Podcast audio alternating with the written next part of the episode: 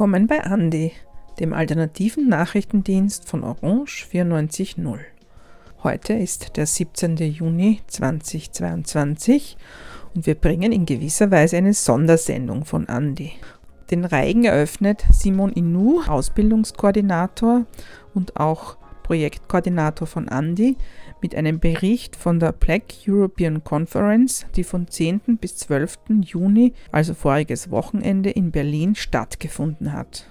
Dann anschließend gibt es zwei Beiträge von Teilnehmerinnen des Grundkurses bei Radio Orange, und zwar Elias Oberbarleitner und Ute Meyerhofer, haben für diesen Grundkurs am 11.06. die Pride in Wien besucht und berichten davon.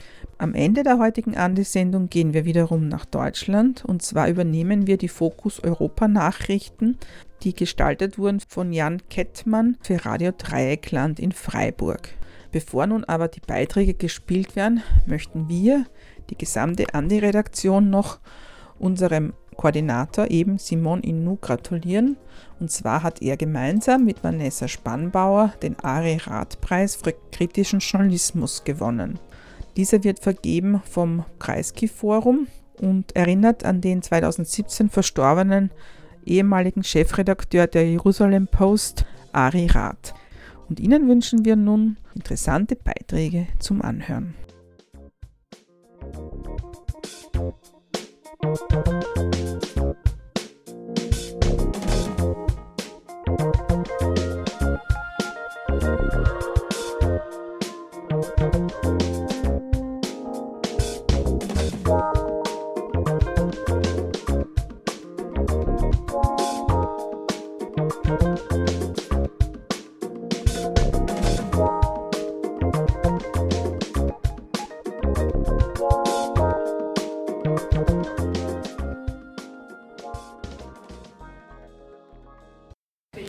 Dieser Konferenz ja vor allem konzentrieren auf die Anfänge der Selbstorganisierung in der Nachkriegszeit, also seit irgendwie 1945 bis jetzt.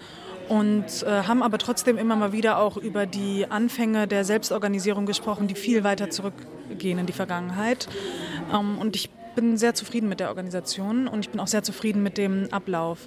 Ich habe das Gefühl, dass wir sehr viel äh, Vernetzung geschaffen haben zwischen den Ländern, dass wir aber auch eine inhaltliche Brücke schlagen konnten zwischen einer Vergangenheit, die weiter zurückliegt und jetzt, aber auch was so diesen schwarzen Atlantik angeht, also genau diese Verbindungen beleuchtet zwischen USA, Europa und dem afrikanischen Kontinent.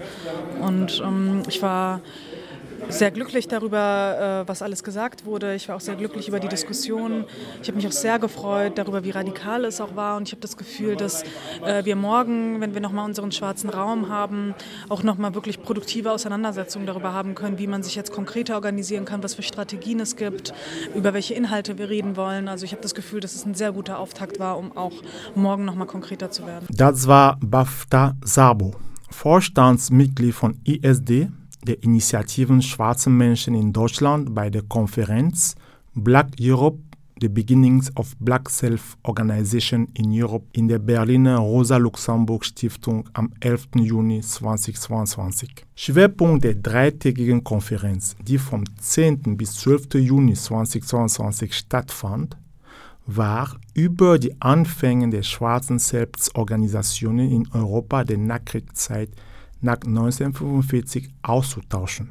Vortragende aus acht EU-Ländern wurden nach Berlin eingeladen und trafen auf mehr als 120 TeilnehmerInnen aus der EU und den Vereinigten Staaten, die an das Thema interessiert waren. In vier Panels wurde über das Thema schwarze Selbstorganisation in der Nachkriegszeit intensiv und kritisch ausgetauscht. So konnten über die Anfänge und aktuellen Stand der schwarzen Selbstorganisationen in Großbritannien, in Frankreich, in der Schweiz, in Österreich, Polen, Deutschland, Niederlande und Portugal diskutiert. Das fünfte Panel beschäftigte sich mit dem Thema Black Atlantic bzw. über die transatlantischen Einflüsse und Verbindungen zwischen Europa und den Vereinigten Staaten. Viel wurde über die EU-Vernetzungen dieser Selbstorganisationen geredet. Am Ende des zweiten Tages lieferte DJ Sarah Farina eine kleine Unterhaltungsshow mit The Sound of Black Liberation. Für Albert Scharenberg, Co-Organisator der Konferenz, Referent für Publikationen und Redakteur für internationale Politik bei der Rosa Luxemburg Stiftung, war also für uns ein zentrales Ziel, was wir ja auch mit den Kolleginnen und Kollegen von der ISD zusammen äh, besprochen haben, ist, ob sich hier Ansätze für eine Vernetzung der schwarzen Selbstorganisationen in Europa ergeben. Das ist eigentlich ein ganz, ganz wichtiges, wenn nicht das wichtigste Ziel der Konferenz gewesen, weil ja auch das früher bestehende Net, äh, Netzwerk, European Network of People of African Descent, NPAD, so nicht mehr funktioniert oder nicht mehr äh, tagt, äh, war eben das Bestreben da, hier Anstöße zu geben, die Selbstorganisierung zu vernetzen. Und da würde ich sagen, hat die Konferenz sehr viele und sehr spannende äh, Impulse gegeben, um einzelne Beispiele zu nennen, die Parallelen zwischen den Ländern und den der Situation von Schwarzen in diesen Ländern ist sehr groß. Insbesondere, wenn man sich bestimmte ähm, äh, Parallelen anguckt, beispielsweise mit Blick auf die Kolonialgeschichte. Äh, dass also die meisten oder viele europäische Länder äh, da äh, eine Kolonialgeschichte haben und eben diese immer noch eine sehr, sehr große Rolle spielt für auch die Konstruktion von ethnischer, weißer Homogenität, wo also per Definition schwarze Menschen eigentlich keinen Platz haben. Und das ist natürlich der Hauptgegner in dieser Auseinandersetzung, dass man sich auseinandersetzen muss, kritisieren muss und dekonstruieren muss. Die Behauptung, dass es ethnisch homogene weiße Gesellschaften sind. Das ist, glaube ich, das primäre Ziel, auch für jemanden wie mich, der ja nun offensichtlich weiß ist, äh, dass man diesen Mythos also endgültig, sag mal, zu Grabe trägt. In Portugal zum Beispiel prägt der Kolonialismus das Leben von Generationen von Menschen. Nicht nur in Schulbüchern, sondern auch im öffentlichen Raum. Dort gehört Kolonialismus zur stolzen nationalen Geschichtserzählung, die von den schwarzen Selbstorganisationen tagtäglich bekämpft werden. Am Beispiel von Beatriz Gomez Diaz, der ehemaligen Nationalratsabgeordnete in Portugal und heutigen Gemeinderätin in Lissabon. Uh, my name is Beatriz Gomes Diaz. I'm Portuguese. I'm a black Portuguese. I live in Lisbon. I work as a teacher and um, I'm an activist, anti-racist activist. I have founded an association that is called JAS, Associação de Afrodescendentes in Portugal. And we are facing, we are contesting the history and memory of, of Portugal. We are contesting colonialism and we are trying to um, put in the public space a narrative more, more correct that dismantle this, the, the myths of, uh, of Portuguese identity, the myths of Lusotropicalism, of uh, good colonialism, and uh, the mission to civilize the African in the, in the countries that were occupied by Portugal. Bei der Veranstaltung trafen wir die Italienerin Dora Rossiano, die Lehrbeauftragte für deutsche Literatur bei der Online-Universität E-Campus, beschäftigt sich mit dem Thema Critical Whiteness, seit sie das Werk Adas Raum von Sharon Ndodwa Otu gelesen hat. Also, letztes Jahr habe ich einen Roman gelesen, das heißt Adas Raum von Sharon de Duatu und fand äh, das Buch wirklich sehr interessant. Und ich habe äh, angefangen äh, zu recherchieren also, und bin auf ähm, das Thema ähm, Critical Whiteness gestoßen. Und diese Forschungsperspektive war sehr, sehr interessant für mich. Und ich habe äh, noch mehr und noch mehr gelesen und äh, versuche seitdem mich äh, auch äh, mehr zu engagieren, weil ich äh, erkenne, dass, äh, dass ähm, die Privilegien der, der weißen Personen, also als, als weiß bezeichneten Personen, eine sehr wichtige Rolle spielen in der ähm, Geschichte der Rassismus und deswegen ist ein Engagement äh, auch für, von äh, Seite der weißen Personen sehr, sehr, sehr wichtig. Und die Anerkennung, also nicht, nicht nur Engagement an sich, sondern die Anerkennung der Privilegien. Konkrete Maßnahmen wurden am dritten und letzten Tag thematisiert. So ging die Konferenz nach einem internen Workshop zur Zukunft von schwarzen Selbstorganisationen in der EU am Sonntag, 12. Juni um 15.30 Uhr zu Ende. Für die nächste Konferenz im Jahre 2023 wird daran gearbeitet.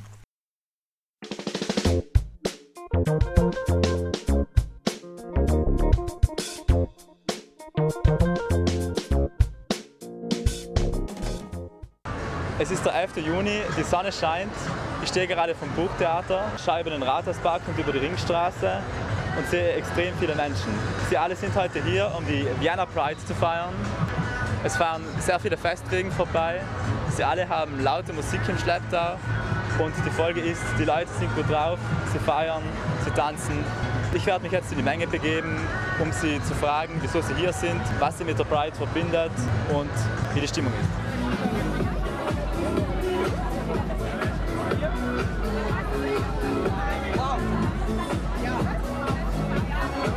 Wieso bist du heute hier? Weil ich es nach wie vor wichtig finde, äh, für die Sichtbarkeit von LGBTQI plus People äh, auf die Straße zu gehen. Ich bin heute hier, um Diversität zu feiern, um für unsere Rechte zu demonstrieren und weil ich mich selbst zur LGBTQ plus Community zähle um zu demonstrieren für die Rechte von LGBTIQ und äh, ja, um das Leben zu zelebrieren in all seinen bunten Farben. Wegen der Parade, um das zu sehen. Ja, weil wir das unterstützen und auch einmal sehen wollen, die vielen jungen Leute, wie sie feiern. Ich bin hier, weil die Pride oder der Pride-Umzug ein Feiertag für mich ist. Das ist wie wenn Weihnachten und Ostern auf einen Tag fallen, um zu feiern, um, um Spaß zu haben, um gesehen und gesehen zu werden. Das Ganze einfach.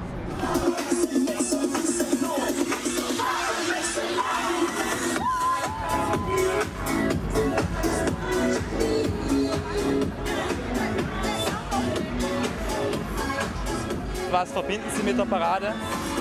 Ja, Toleranz, Offenheit, Gleichheit, ein bisschen eine bessere Welt. Sag du? Also äh, wir sind für die Freiheit. Das glaube ich sagt alles. Zum einen meine äh, dann doch schon fortgeschrittene Lebensgeschichte. Ich war jedes Jahr auf jeder stattgefundenen Vienna Pride äh, und es verbindet mich die Solidarität mit der Community.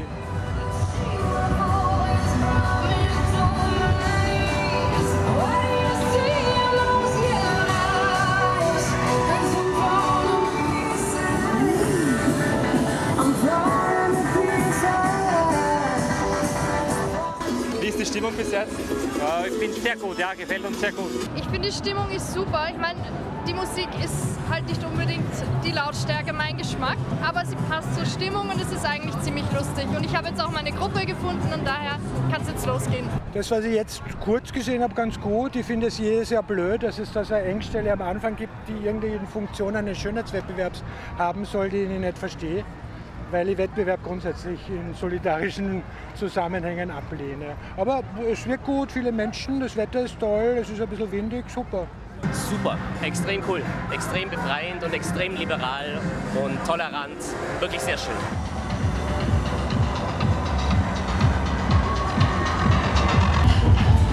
Ich bin Elias, das war mein Bericht von der Vienna Pride 2022. Danke euch fürs Zuhören.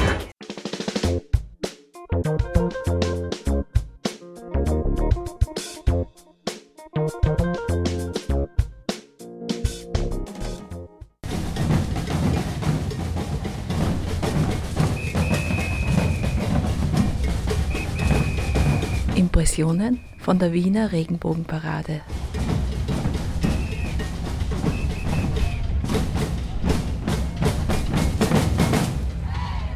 Also die Bänder, das sind sogenannte Soli-Bänder, die verteilen wir hier quasi gratis und sammeln aber gleichzeitig Spenden für die Hosi Wien. Und für mich auf der Pride ist es immer wieder wunderschön, gerade bei so strahlendem Sonnenschein, so viele junge, alte, dazwischen Menschen zu sehen, die sich äh, ausdrücken können, wie sie sind, frei sein, fröhlich sein. Einfach, ja, eine schöne Zeit zu haben. Politischer Protest kann auch ein großes Feiern sein. Ich bin gerade auf der Pride Parade. Der Wind fegt da durch und vielleicht ist das ein ganz gutes Symbol, dass es eben Wind braucht. Wahrscheinlich ist die Einhorndichte nirgends zu hoch wie bei der Pride Parade. Man sieht ganz viel Glitzer, ganz viel Farben und ganz viele sehr junge Menschen. Man sieht auch viel Ukraine-Solidarität, Flaggen. und Fridays for Future Pickel. Es ist ein Feiern für eine Freiheit und ein großes Ganzes. Wenn du einen Zauberstab hättest, was würdest du zaubern? Es klingt sehr klischeemäßig, aber äh, gerade nicht nur in der aktuellen Situation, aber besonders in der aktuellen Situation würde ich mir den Frieden auf der Welt herzaubern. Ich weiß nicht, wie mächtig mein Zauberstab wäre, aber das wäre so das, was ich gerne herbei wünschen würde.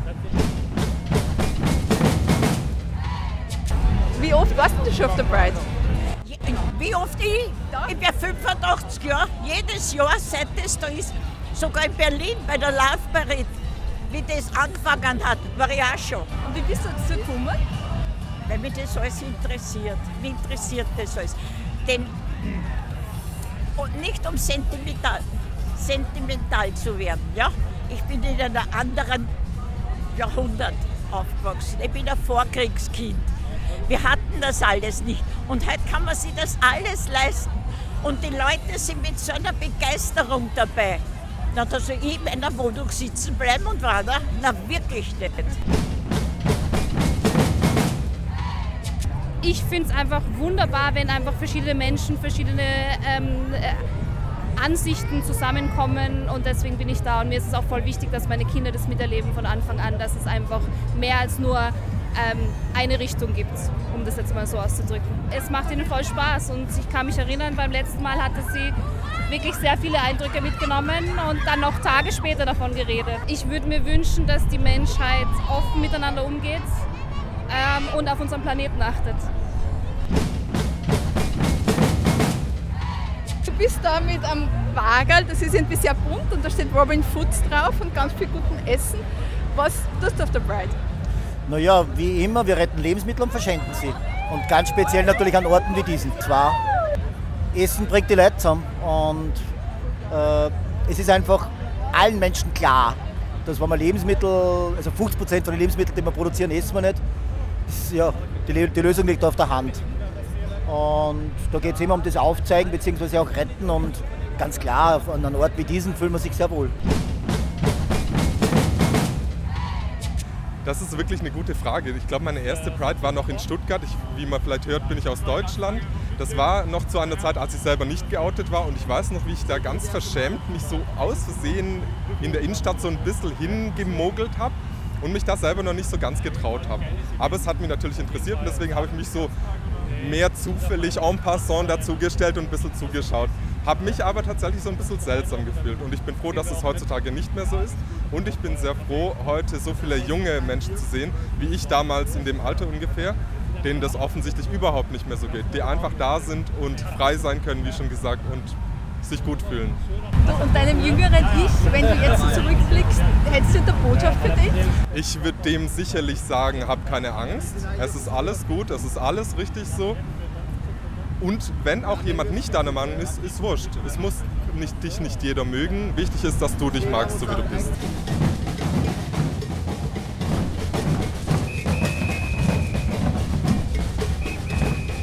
Dieser Beitrag ist im Rahmen des Grundkurses Radio Orange entstanden. Ich bin die Ute. Danke fürs Zuhören.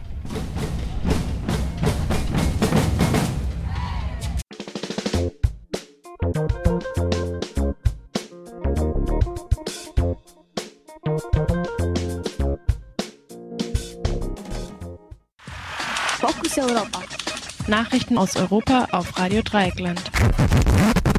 Die Fokus Europa Nachrichten am Freitag, den 17. Juni. Zunächst der Überblick. Türkei. Neues Zensurgesetz passiert Ausschuss.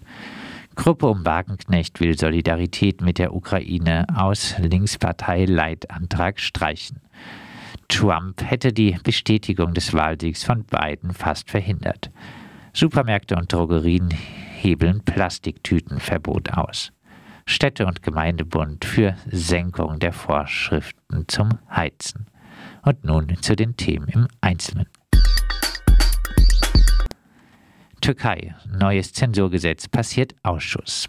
Der Justizausschuss hat ein neues Zensurgesetz ohne Abstriche gebilligt und an die Vollversammlung des Parlaments weitergeleitet. Bisher wurde Zensur in der Türkei in großem Umfang bereits auf dem Umweg über andere Gesetze ausgeübt. Dazu gehören insbesondere die Antiterrorgesetze, Beleidigung des Präsidenten, Beamtenbeleidigung, Hochverrat und angebliche Spionage. Außerdem kam, kann über aktuelle Ereignisse eine Nachrichtensperre verhängt werden. Alleine wegen Präsidentenbeleidigung wurden Zehntausende von Verfahren eröffnet. Nun soll dem Strafgesetz das Verbreiten von fehlerhaften Informationen unter dem Volk als neuer Straftatbestand hinzugefügt werden. Dem Pressegesetz wird die Bestimmung hinzugefügt, dass der Presseausweis wegen Verstoß gegen die Grundsätze der Presseethik annulliert werden kann. Die Pressekarte muss ohnehin schon bisher jedes Jahr erneuert werden und die Erteilung erfolgt nicht, wie zum Beispiel in Deutschland, durch eine gewerkschaftliche Organisation, sondern durch eine Generaldirektion für Presse, Publikation und Information, die dem Amt des Präsidenten untersteht. Internetportale müssen nach dem neuen Gesetz die Mentis innerhalb von 24 Stunden verbreiten. Falls sie unangemessene Inhalte nicht löschen, kann der Zugang gesperrt werden. Die linke Zeitung Birgün befürchtet, dass die unbestimmte Formulierung des Tatbestandes zu Zensur und Selbstzensur in den Medien inklusive sozialer Medien äh, führen wird. Außerdem zitiert sie den bekannten Juristen Professor Metin Günday, der darauf hinweist, dass das neue Gesetz im Vorfeld der für nächstes Jahr vorgesehenen Präsidentschafts- und Parlamentswahlen in Kraft treten soll und zur Inhaftierung von OppositionspolitikerInnen führen könnte. Ähnliche Bedenken hat auch Professor Yaman Ak Denis, er befürchtete, dass das neue Gesetz zur wichtigsten Waffe der regierenden AKP im Wahlkampf 2023 wird.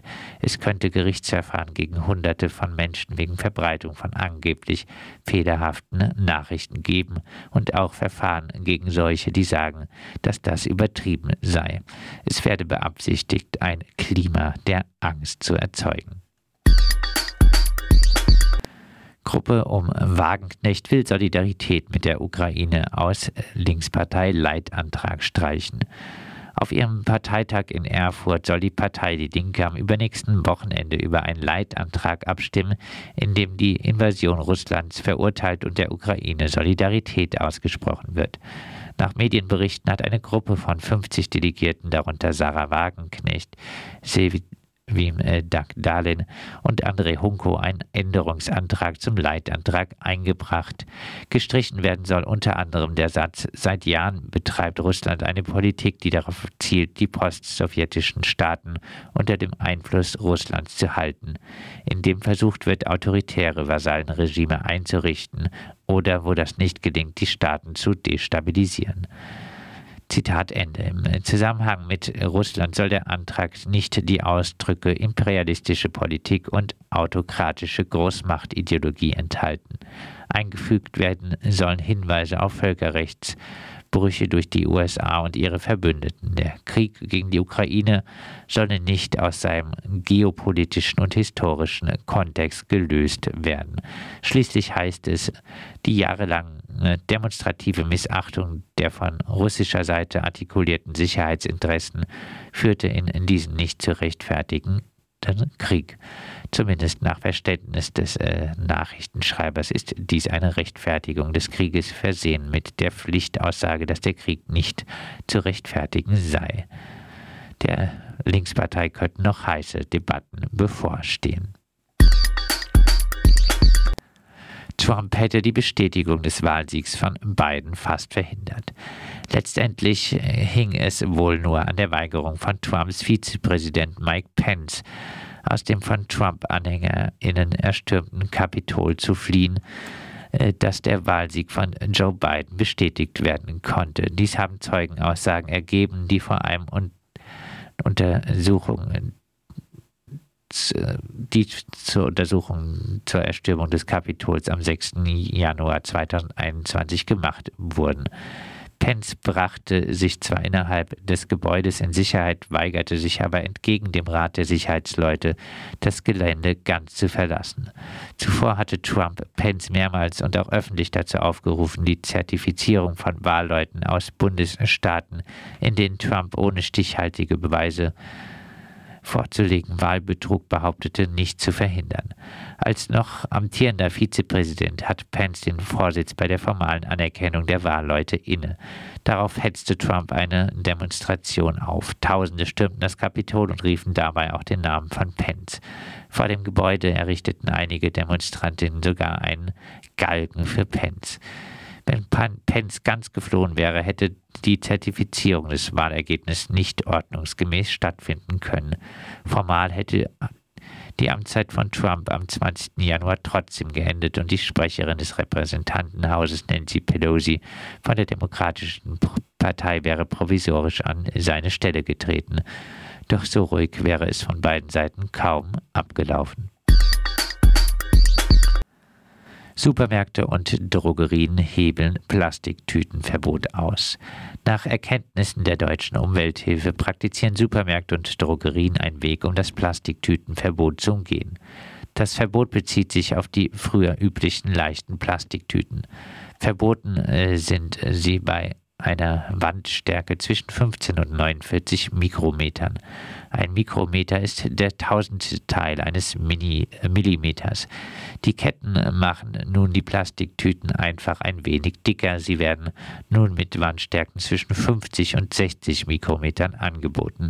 Eine Ausweitung des Verbots auf Tüten mit dickerer Wandung ist wegen EU-Recht zurzeit nicht möglich. Mal abgesehen von den Plastiktüten nach fast jedem Besuch im Discounter müssen wir eine Menge Plastik in den gelben Sack müllen. Dabei kommt, bekommt das meiste Mikroplastik vom Waschen von synthetischen Textilien, Reifenabrieben und Feinstaub. In, in dieser Reihenfolge, was nicht heißen soll, dass die Probleme mit den Plastiktüten zu vernachlässigen wären. Städte- und Gemeindebund für Senkung der Vorschriften zum Heizen. Angesichts gedrosselter Gaslieferungen aus Russland schlägt der Städte- und Gemeindebund vor, die Anforderungen für das Heizen von Mietwohnungen zu senken. Der Hauptgeschäftsführer Gerd Landsberg forderte in der Rheinischen Post, dass VermieterInnen nicht mehr wie bisher angehalten sein sollen, eine Raumtemperatur zwischen 20 und 24 Grad zu garantieren. Auch eine Wohnung mit 18 oder 19 Grad sei noch gut bewohnbar. Das sei nur ein kleines Opfer. Im Moment sind die Speicher in Deutschland zu 56 Prozent gefüllt, doch die weitere Versorgung stockt, da Gazprom wegen angeblicher Wartungsarbeiten die Durchleitung durch die Pipeline Nord Stream 1 um 60 Prozent gedrosselt hat. Bundeswirtschaftsminister Robert Habeck hält die Drosselung für politisch motiviert. Es ist völlig unklar, wie lange sie dauern wird und ob Russland Deutschland den Gashahn nicht noch weiter zudreht. Für den russischen Lieferanten Gazprom sind die Drosselungen kein großes Problem, da geringere Mengen durch einen höheren Preis ausgeglichen werden.